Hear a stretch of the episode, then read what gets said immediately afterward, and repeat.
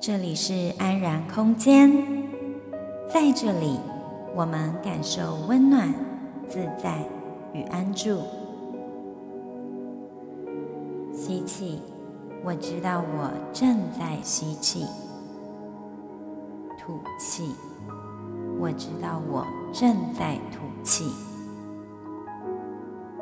就在此时，就在此地，练习不急着往哪里去？每一个片刻便是最好的时刻。我是双季让我陪你走一段内在旅程。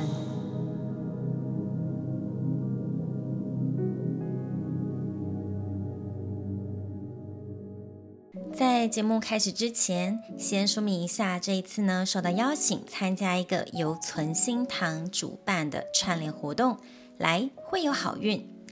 参与串联的节目呢，将跟大家分享有关武术、身心灵啊、宗教神秘学等等内容。他们是希望可以传承台湾的传统文化，保存时代记忆，更有可能的是找到一份内在的安定，也让大家更了解这个领域的专业还有发展。所有参与串联的节目都会在五月二十七到六月二号的 Sound On 首页看到哦。除了线上的串联活动之外，台南的存心堂还有史博馆，以及台北的科教馆都有相关的线下活动。详情呢，可以看下方资讯栏了解细节。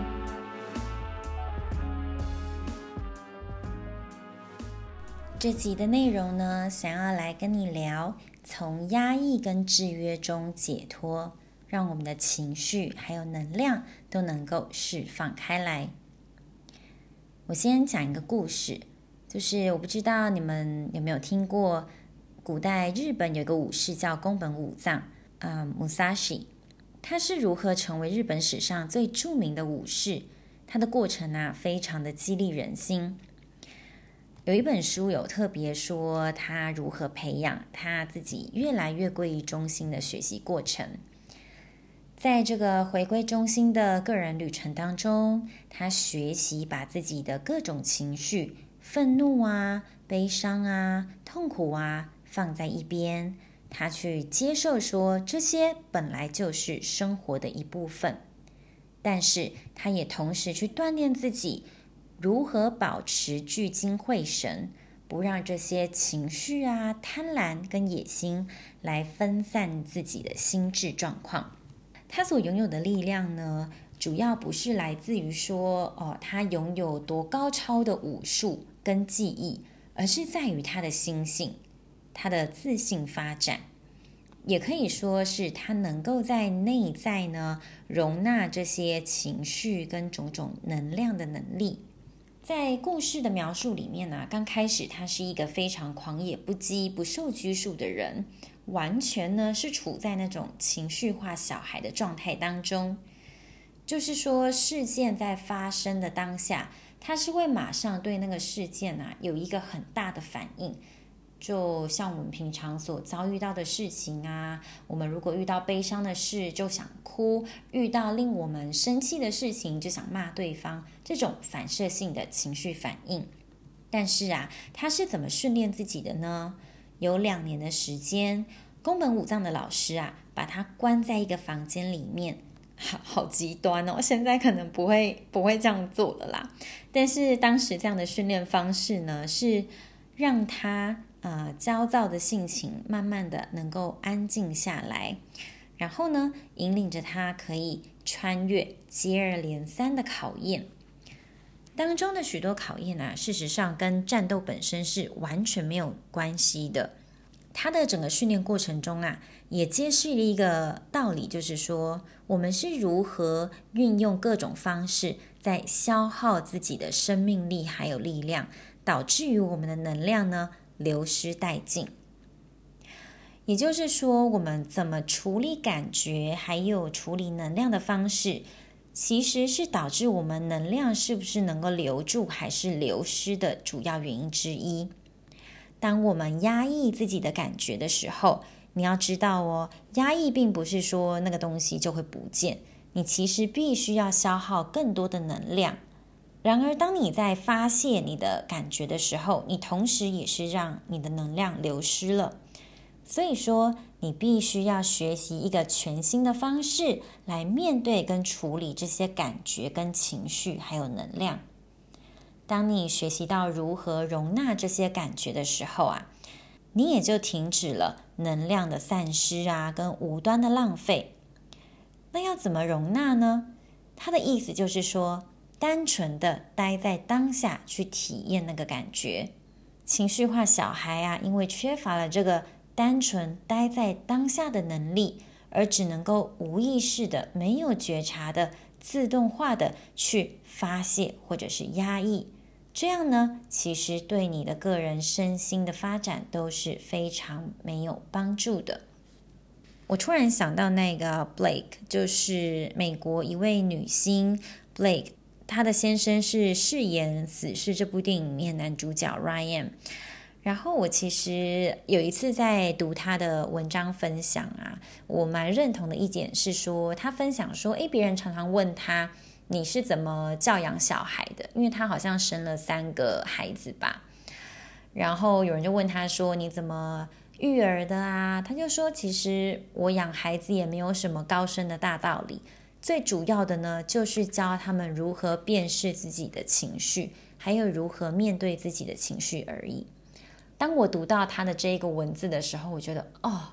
真的，他说到重点，没有错。就是要去教小孩如何能够更真诚的面对自己，不欺骗自己，妥善的处理啊当下自己所感受到的任何情绪跟感觉。当你过了内在的这一关呢，你就不会把那个呃愤懑啊或解不开的心结保留在自己的身体细胞记忆里面，然后导致自己长期下来能量的卡住，导致之后呢有形的。直接显现在你身体上的疾病或心理上的不平衡，呃，这个呢是我觉得是一个很好的提醒。那再回来说到说，我们要如何去培养那个容纳情绪的这一份能力呢？首先，第一步啊，是要了解自己过去跟现在的生活当中，你是如何面对自己的内在感受。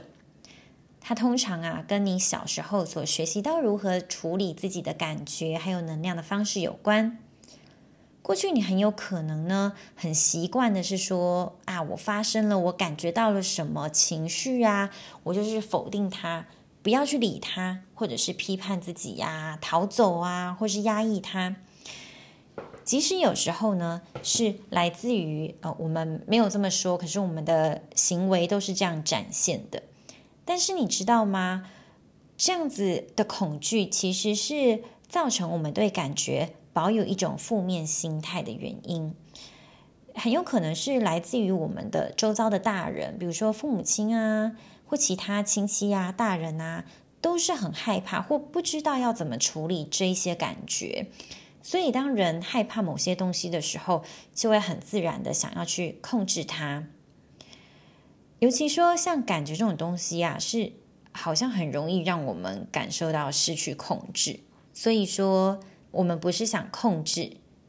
那也有可能另外一个方向是说，我们因为感觉太痛苦了，所以就把它先压抑下来。有很多人其实都经验过一些比较深沉的痛苦，但是我们怎么处理这个痛苦的方式呢？其实是我们很需要去正视它的。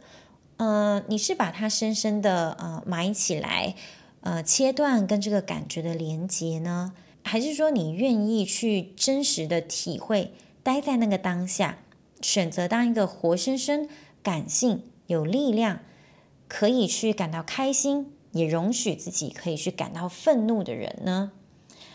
这样子可能会跟整个社会所教导你的观念都是格格不入的，因为社会的教导就是说啊。你必须啊，就是要 follow 每别人的意见，然后呢，你要 hide yourself，不要太表现自己，不要有自己的特色。小孩呢，有耳无嘴，啊，就是有耳朵没有嘴巴，就是说，呃，不要太有自己的意见跟想法。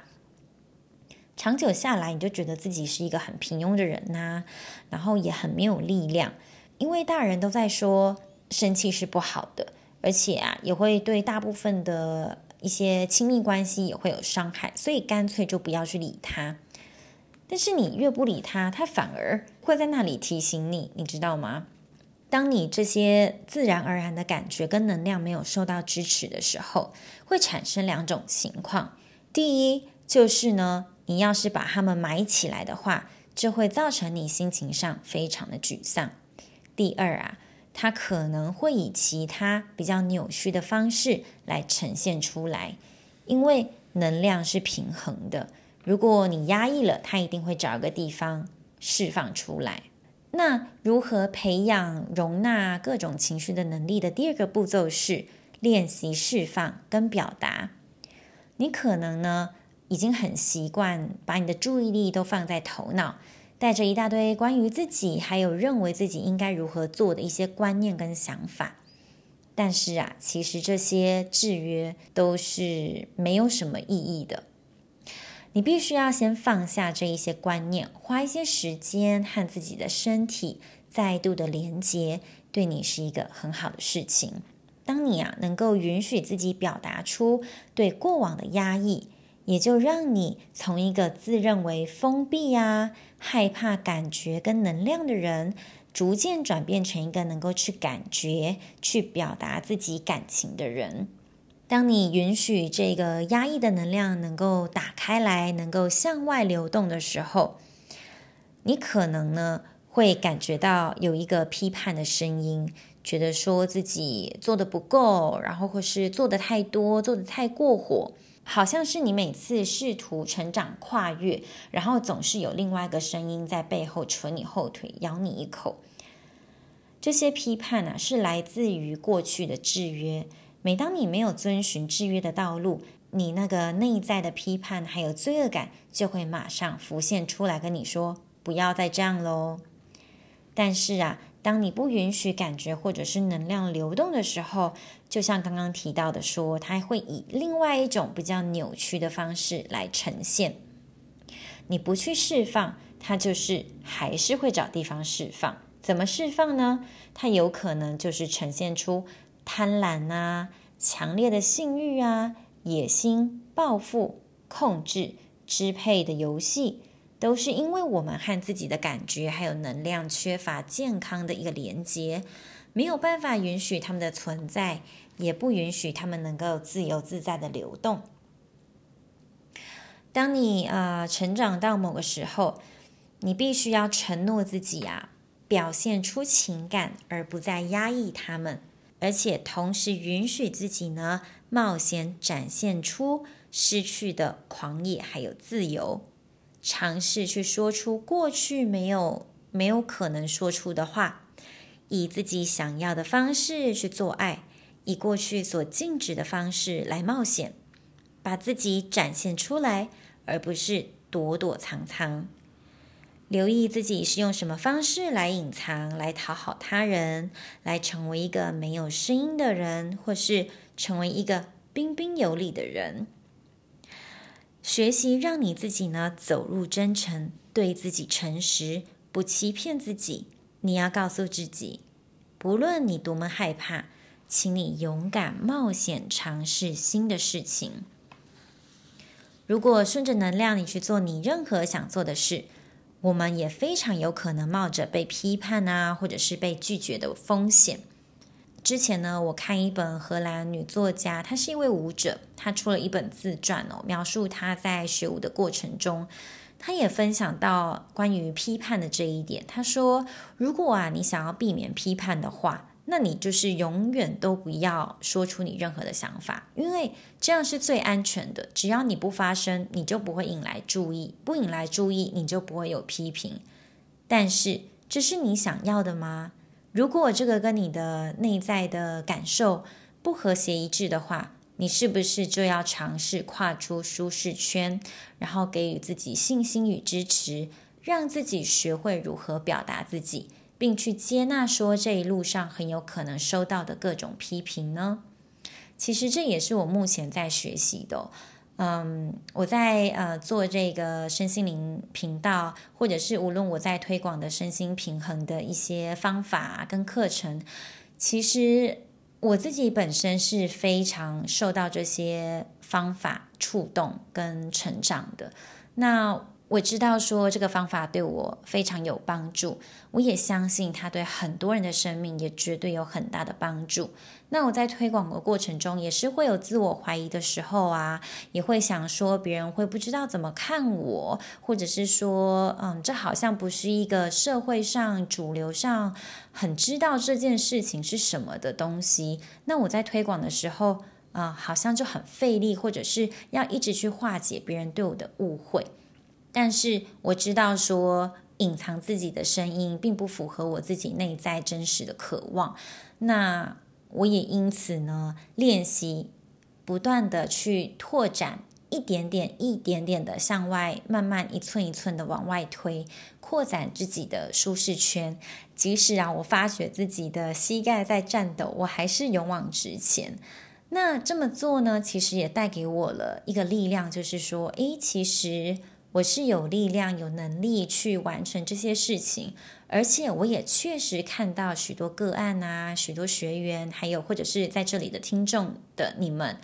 给我的一些回馈，我都可以知道说，没错，我就是在做一件我真的认为对这个社会、对对整个世界是有帮助的事情。这也间接给我很大的信心。那么批判呢，我就是可以把它学习放下。不那么的放在心里面，觉得说哦，无条件的就把它接收到我的潜意识里面来，因为我知道我可以做出选择，让什么样的观念与想法进到我的心里面，不是吗？所以我觉得这个练习很好，就是说你随时保持觉察，那筛选掉一些你认为不是属于自己的东西，那如果跟你的内在核心品质是相辉映的话。你就继续保留下来，然后保持着信心继续前进。嗯，那再回到这个呃释放能量的这个主题哦，呃，关于生命能量，如果你没有办法让它自然流动的话，它也会在呃日常生活中刚刚讲的以各种方式呈现出来。稍早有提到说，可能你会开始玩着一些控制的游戏呀，或者是。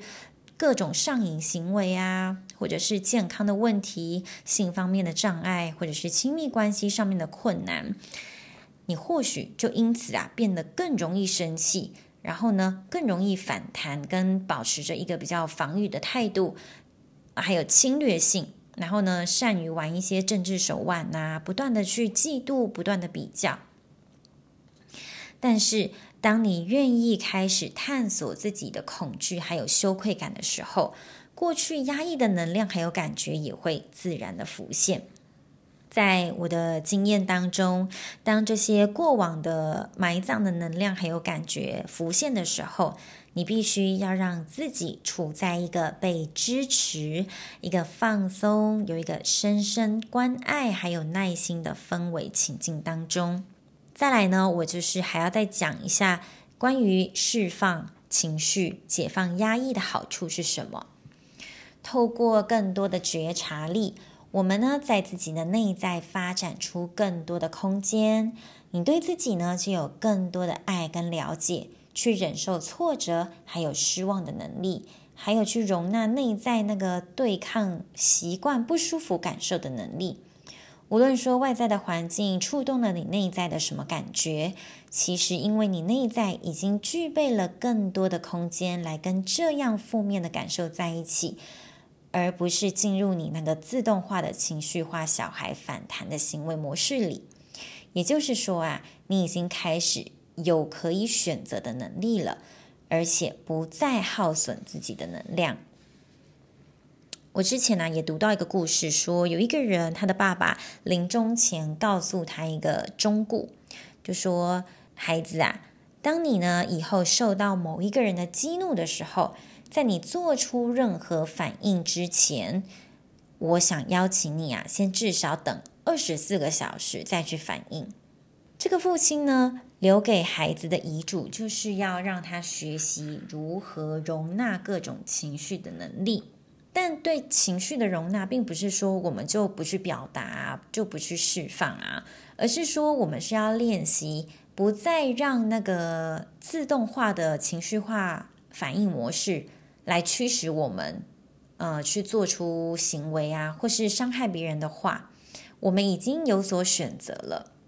关键就在于说，你愿意去接纳自己内在浮现的能量还有感觉，而且呢，引导这些感觉自发性的流动。在这样的练习之下呢，你就会越来越感觉到自己活生生的完整哦。在这样状态下，你经验到呢对自己的信任，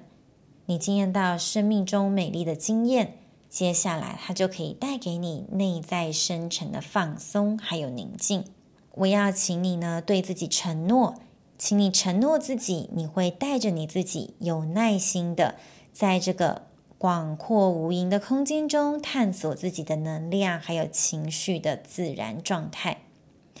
带着爱去敞开，去关照，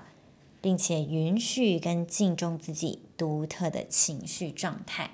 这就是这集节目要带给你们的呃教导。节目的最后呢，非常谢谢你拨空聆听。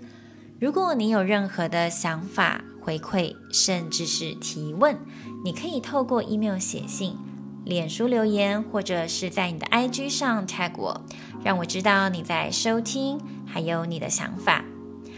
我在这里也要读一下，有一位听众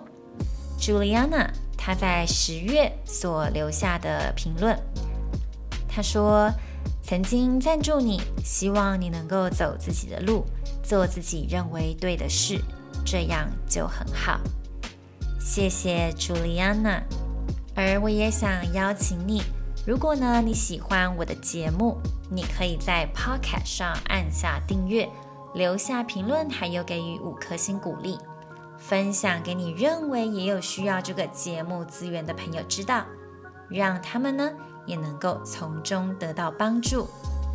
最后啊，我也非常欢迎你来填问卷，索取《爱自己二十一天练习手册》。我希望透过这个手册啊，让你建立起跟自己的每日约定，逐渐培养出自己的能量。因为呢，当你愿意对自己内在下功夫，疗愈才有可能真正的发生，外在的事件还有展演也才有改变的机会。进一步活出你自己想要的人生。我们下集再会，拜拜。